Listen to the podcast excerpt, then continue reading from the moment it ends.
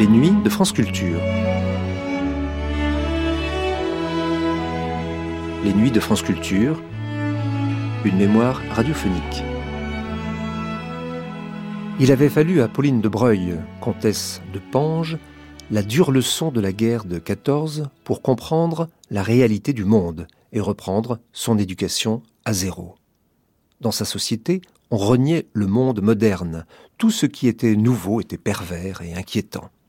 Avant 1914, une autre vie, celle de la société où était née la conférencière que nous allons entendre, qui jouait, petite fille, dans le parc de Bagatelle, alors parc familial. C'est le 13 octobre 1967 que fut diffusée cette conférence ayant pour titre Comment j'ai vu 1900. Je vais peut-être vous surprendre en vous disant que je suis la première étonnée d'être devenue une sorte de spécialiste de 1900. C'est tout à fait par hasard que j'ai été amenée à décrire cette soi-disant belle époque que je voulais loin de moi. J'ai fait il y a quelques années des articles sur les expositions inter-européennes organisées par le Conseil de l'Europe, ou plus exactement par les sections culturelles de ce conseil dont mon fils était chargé. En 1961, ce fut la période moderne, c'est-à-dire 1884-1914, et l'exposition eut lieu à Paris, au Musée des Arts modernes. En parcourant ces stands, j'eus tout à coup l'impression que ce cadre ne me rappelait rien. Il n'évoquait nullement mes souvenirs d'enfance, que 1900 c'était autre chose, que personne ne comprenait plus. Alors, au lieu d'écrire dans la rue des deux mondes l'article bien sage, conforme à tout ce qu'on attendait de moi, j'ai écrit avec une sorte de rage quelque part intitulé Comment j'ai vu 1900. Cet article a eu un tel succès qu'on m'en a demandé un autre, puis un autre. J'en suis maintenant à mon troisième volume, et pas du tout sûr que je n'en écrive pas un quatrième.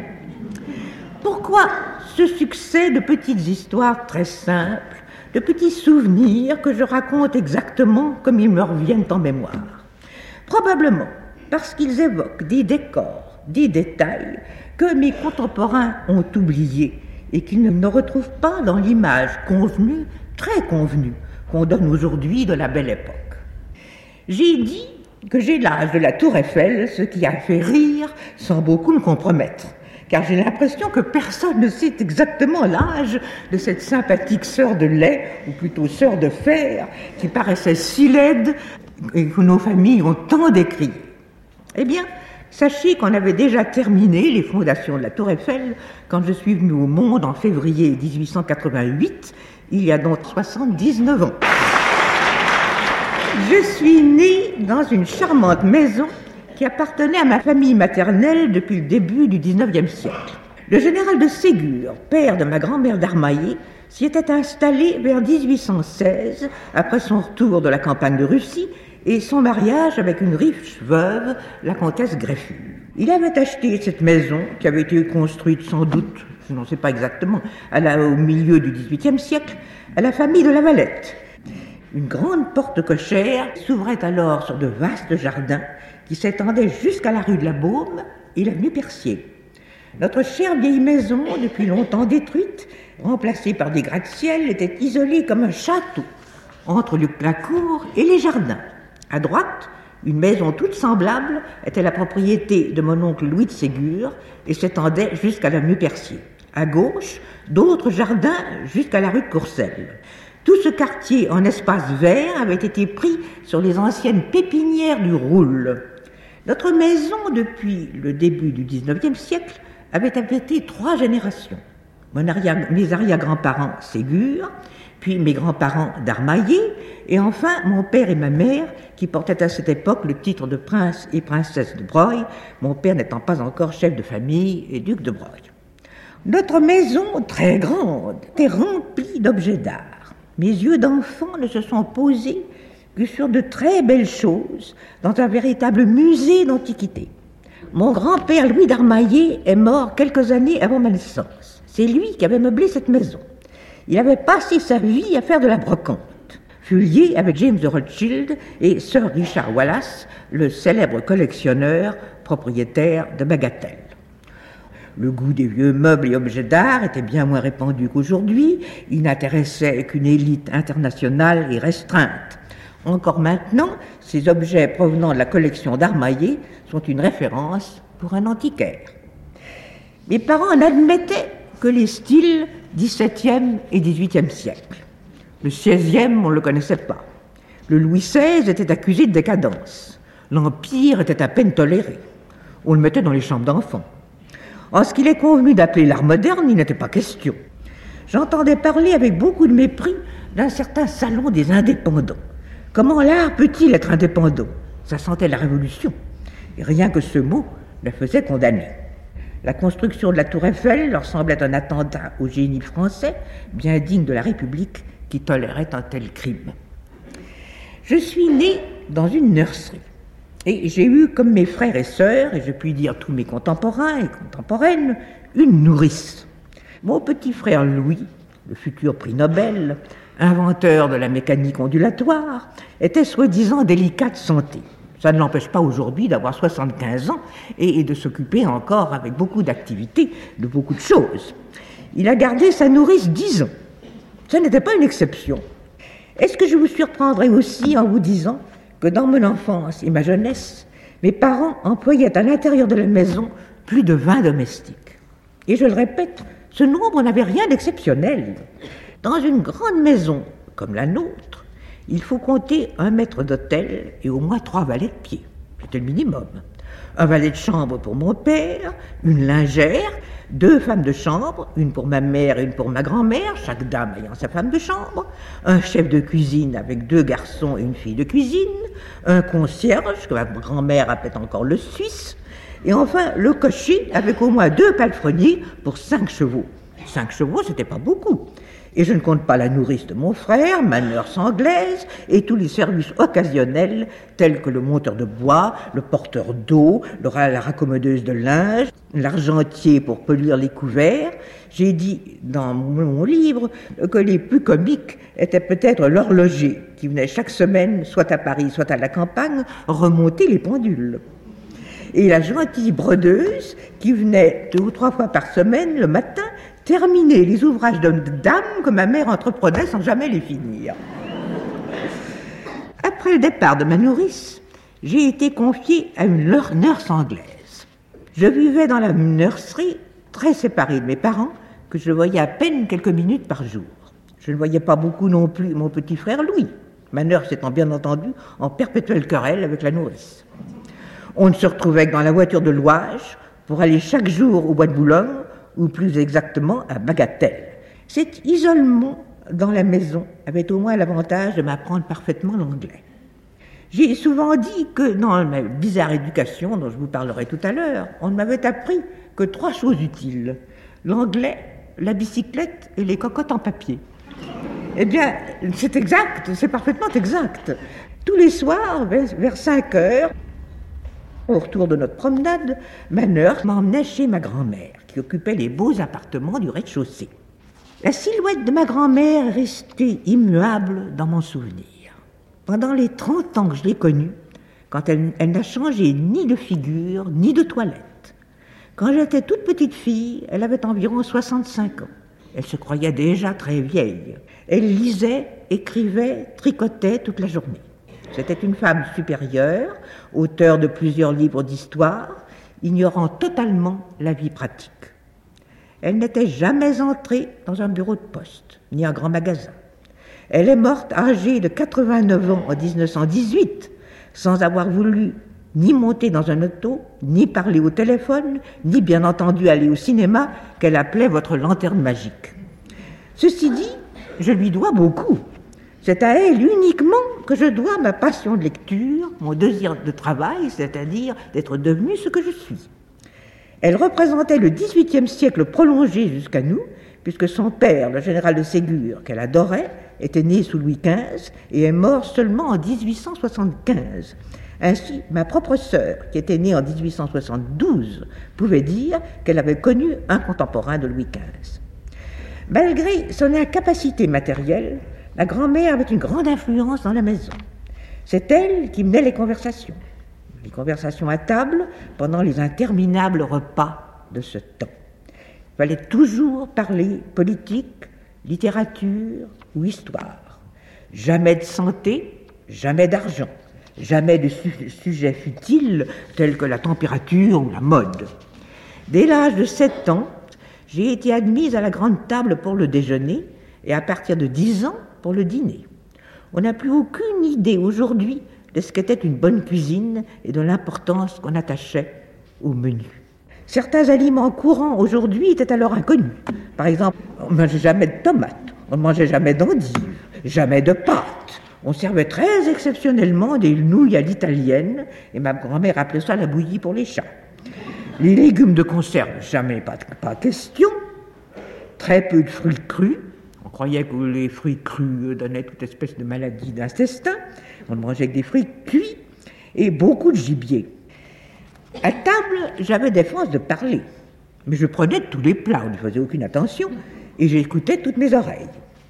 J'ai beaucoup appris par ces conversations.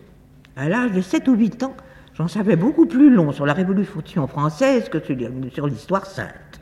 Ma grand-mère n'aimait pas que l'on parle de religion, elle se disait volontiers voltairienne, et apportait à toute chose l'esprit de l'encyclopédie.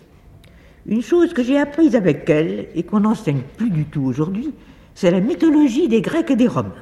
Il me semble que c'est une culture qui manque, car il est impossible, à mon avis, de comprendre l'art de la Renaissance, la, littérature du XVIIIe siècle, le mobilier et les jardins de Versailles, ou même simplement les signes du zodiaque, sans avoir au moins une idée de la mythologie.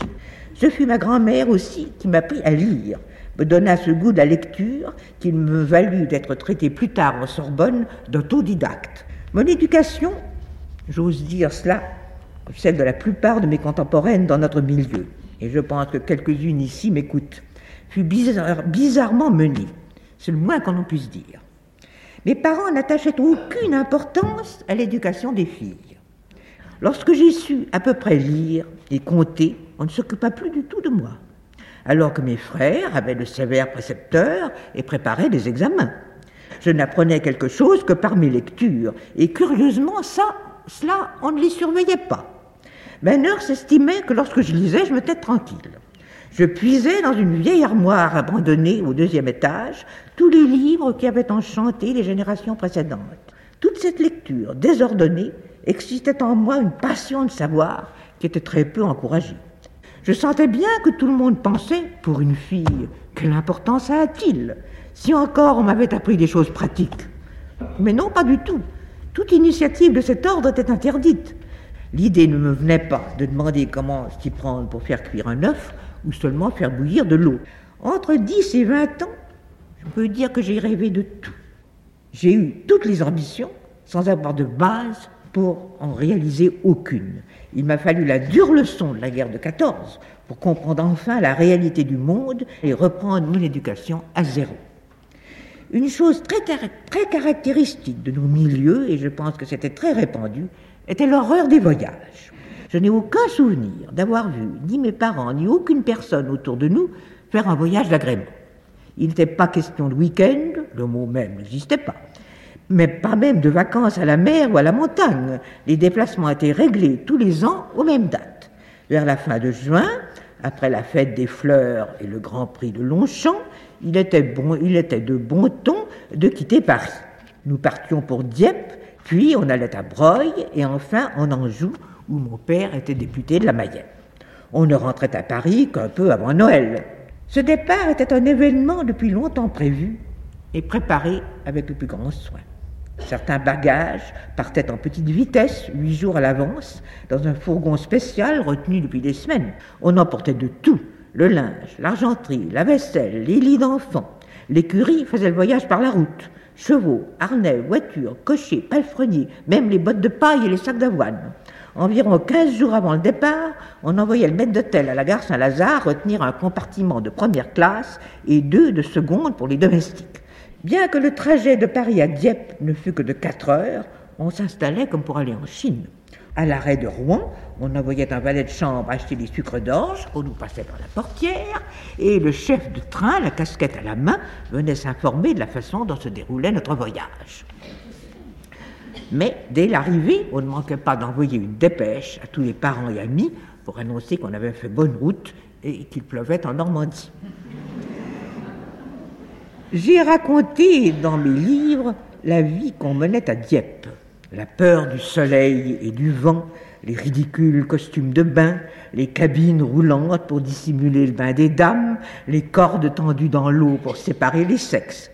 Dans notre famille, composée de gens sérieux, personne ne se baignait. On allait s'asseoir sur des chaises de cuisine que les domestiques apportaient sur les galets. Les enfants n'allaient presque jamais sur la plage, on nous envoyait en voiture dans la campagne. On avait même une année loué un jardin dans les terres, afin que nous puissions aller jouer très loin de la mer, sous prétexte que l'air de mer énervait mon petit frère. Ma tante, la comtesse Élisabeth Greffule, c'était une cousine germaine de ma mère, Proust l'a décrite sous le nom de duchesse de Guermantes, recevait beaucoup dans sa villa Lacase, en haut de la falaise. Nous allions souvent nous promener dans son parc et jouer avec Hélène, la future duchesse de Gramont. On y rencontrait aussi quelques autres de la maison. Le poète Robert de Montesquieu, je me souviens très bien de lui, le prince de Sagan, arbitre des élégances, et même Cléo de Mérode. Mais ma mère qualifiait la société de sa cousine Greffule de salon mêlé et considérait le casino de Dieppe comme un lieu de perdition fréquenté par les rastaquaires et les cocottes. Ce jugement était irréversible et sans rémission. À la campagne, la vie n'était pas simplifiée, bien au contraire.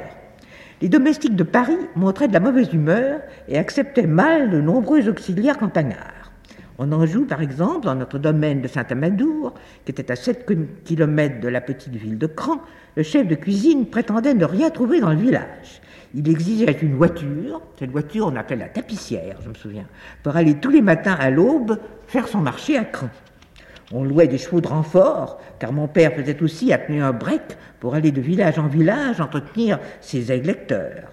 Il y avait un potager avec plusieurs jardiniers, un nombre infini de journaliers, c'est-à-dire d'hommes engagés à la journée pour faire tout ce que nos domestiques ne voulaient pas faire. Par exemple, ratisser les allées du parc ou faire fonctionner la pompe à bras qui envoyait l'eau dans les étages du château. Ceci avait été considéré comme un grand luxe quand on avait restauré le château vers 1890 mais bien entendu, il n'était pas question de salle de bain. L'anglomanie de ma famille n'allait pas jusqu'au bain. Au cours de mes vingt premières années, je n'ai pris qu'un seul bain, prescrit par le médecin après ma rougeole. Il fallut louer une baignoire, faire venir le porteur d'eau. Je fus plongé dans la baignoire revêtue de ma chemise et séché devant le feu, bien que ce fût en juin. ce fut une date mémorable. Je n'ai obtenu de ma mère qu'en 1912, c'est-à-dire deux ans après mon mariage, la permission d'installer une baignoire dans mon cabinet de toilette. Ma mère disait Ça va tout inonder, c'est absurde et inutile. À Breuil, la vie était encore plus compliquée par la grandeur démesurée de cet immense château, où il y a plus de 50 chambres et 300 mètres de façade. Rien que pour fermer les volets tous les soirs, il faut deux hommes. Et les concierges gardiens passaient tout leur hiver à nettoyer un à un les 45 000 volumes de la bibliothèque. Nous venons d'assister, en moins de 50 ans, à une des plus importantes mutations de l'humanité. Je veux parler de la fin de l'ère du cheval. Je crois qu'on ne se rend pas compte de toute la place que tenait le cheval dans la vie quotidienne. Il y avait des chevaux partout, à la ville comme à la campagne, chez les riches comme chez les pauvres. Le plus pauvre paysan aspirait à avoir un cheval sans lequel aucune culture n'était possible. Les rangeants riches, les moins riches, consacraient une partie de leur fortune afin d'avoir de beaux équipages, de belles écuries. S'occuper de chevaux était une occupation noble, et quand on n'en avait pas, on en parlait. Tous les hommes montaient à cheval, et souvent savaient conduire. Avoir un bon cocher était plus important qu'un bon cuisinier. Un cheval malade ou boiteux était une catastrophe dans une famille.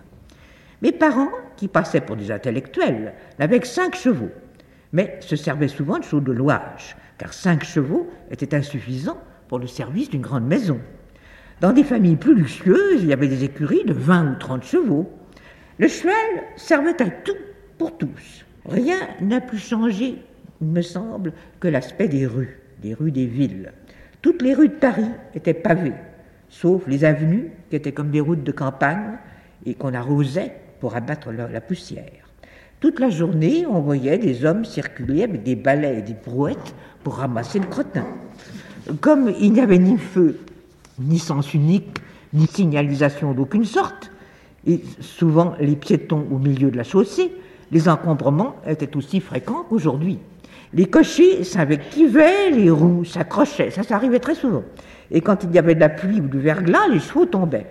Mais ces encombrements n'attaient qu'à certaines heures, aucun bel attelage fringant le matin, quelques rares fiacres, des voitures à bras poussées par les fournisseurs. On livrait tout à domicile. Ou bien les, petits marchands de légumes de quatre saisons ou de vieux habits, ainsi que les troupeaux de chèvres pour les amateurs de lait de chèvre, avec le berger jouant du chalumeau. J'ai même vu les troupeaux d'ânesse, car beaucoup de médecins prescrivaient encore le lait d'ânesse. J'allais avec ma nurse jusqu'aux Champs-Élysées, poussant sur le trottoir une petite toupie qu'on appelait sabot à l'aide d'un fouet en peau d'anguille. Le grand sport, c'était de traverser la place Beauvau, la Marigny, sans arrêter la toupie. On me disait de faire attention à l'omnibus qui passait à intervalles irréguliers. Cet exploit serait assez difficile à réaliser aujourd'hui dans ce quartier à n'importe quelle heure de jour ou de nuit. L'omnibus à impérial et à trois chevaux prenait un cheval de fort en flèche devant Saint-Philippe du Roule pour la montée du faubourg. Je ne me lassais pas de regarder la manœuvre de ce brave animal qui redescendait tout seul pour reprendre sa place pour attendre l'omnibus suivant. Quand il y avait un grand malade, on mettait de la paille dans les rues pour amortir le bruit. Je me souviens d'avoir vu ainsi la rue de Pontieux jonchée de paille pendant toute une saison. On renouvelait la paille de temps en temps.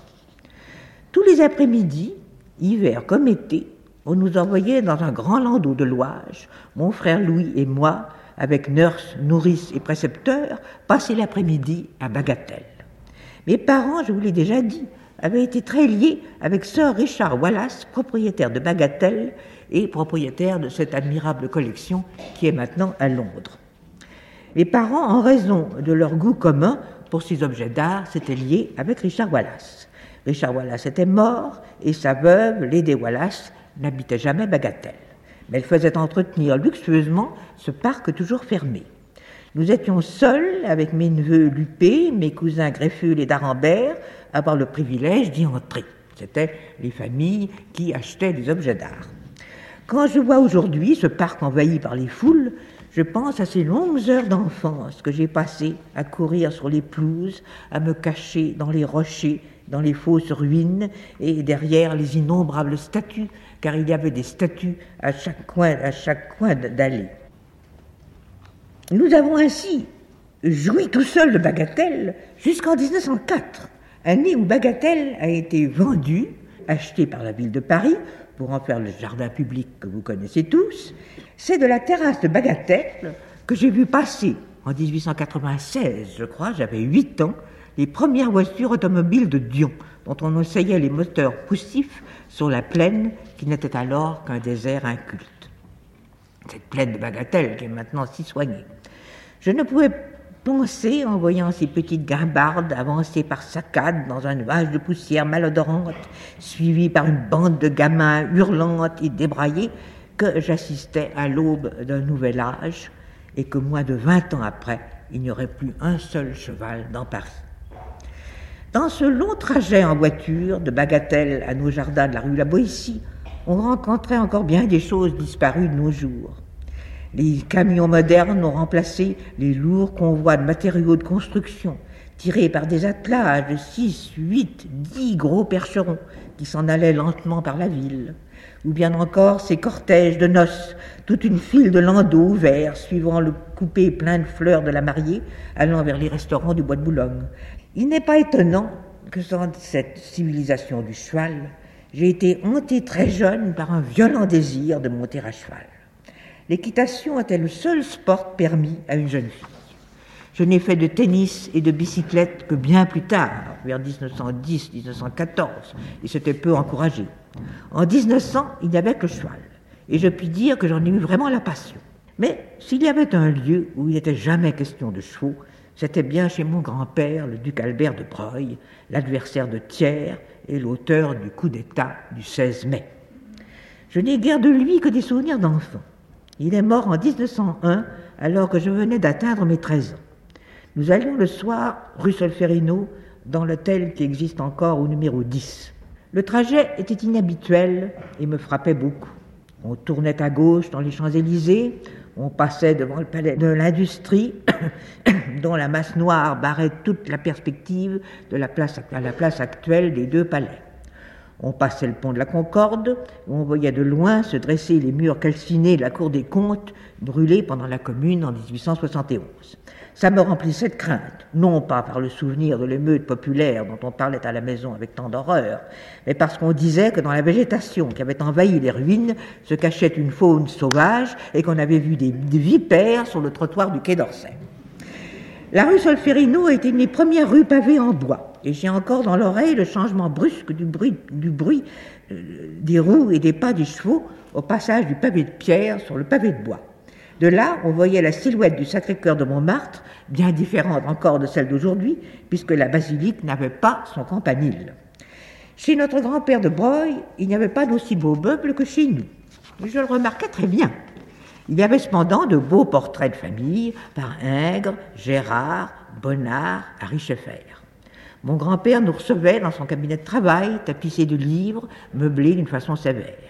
Il écrivait presque toujours debout sur un bureau à la tronchin, selon la mode genevoise rapportée de Coppet. On me racontait qu'il jetait sur le tapis les feuilles de son manuscrit à mesure qu'il les rédigeait, et son valet de chambre se chargeait de les ramasser et de les classer. À l'époque dont je parle, il écrivait ses mémoires avec défense de les imprimer avant 30 ans. Quand mon frère a voulu les publier en 1930, 30 ans après, un important chapitre sur le 16 mai avait disparu. Il n'a jamais été retrouvé. J'ai assisté le 21 juin 1902, j'avais alors 14 ans, pour la première fois à une séance solennelle de l'Académie française. La liturgie académique n'a pas changé et le spectacle était plus beau en ce temps car les académiciens venaient plus nombreux et tous en habit vert. Il s'agissait ce jour-là d'entendre prononcer l'éloge de mon grand-père défunt par le marquis de Vaugué et le poète José Maria de Heredia. Je fus littéralement bouleversé par cette séance, qui me fit découvrir d'un coup toutes les gloires familiales dont on parlait si peu à la maison, et plus que jamais, je sentis en moi un profond désir d'imiter de grands exemples. Mais que pouvait une jeune fille entre 1900 et 1910 Aucune initiative, aucune étude, aucun projet n'était possible sans un contrôle préalable et la plupart du temps interdit et découragé. Mon cas n'est pas un cas particulier. Je pense même que j'ai eu sur le plan intellectuel plus de hardiesse que beaucoup d'autres et que dans certains milieux bourgeois, la contrainte était encore plus sévère.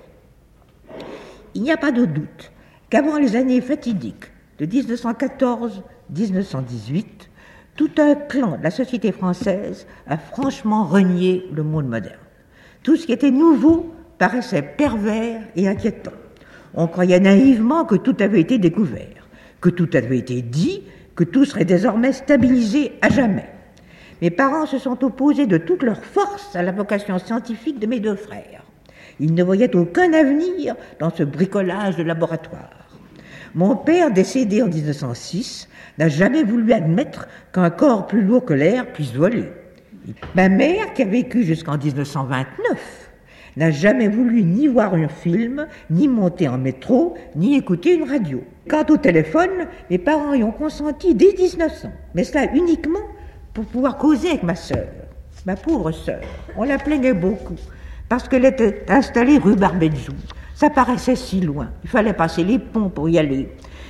Le téléphone ne servait jamais pour les affaires. On se méfiait des indiscrétions. Jamais non plus un jeune homme n'aurait osé appeler une jeune fille au téléphone. Ça aurait semblé du dernier mauvais goût. Naturellement, j'étais trop jeune, trop bien élevé pour avoir la moindre idée de la vie du boulevard. Jamais non plus on ne parlait autour de moi de ces peintres dont les œuvres figuraient déjà timidement peut-être dans les salons, Manet, Monet, Degas, Dufy, Matisse, Van Gogh et tant d'autres. Dans la société académique qui entourait mes parents ne figurait aucun des écrivains qui cependant avaient déjà publié leurs meilleurs livres.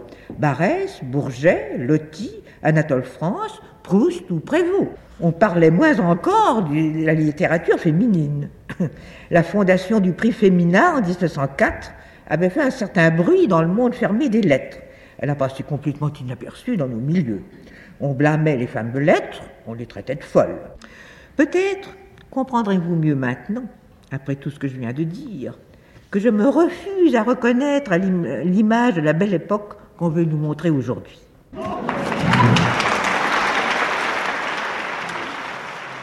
C'était les grandes conférences Comment j'ai vu 1900 par la comtesse de Pange, née Pauline de Breuil.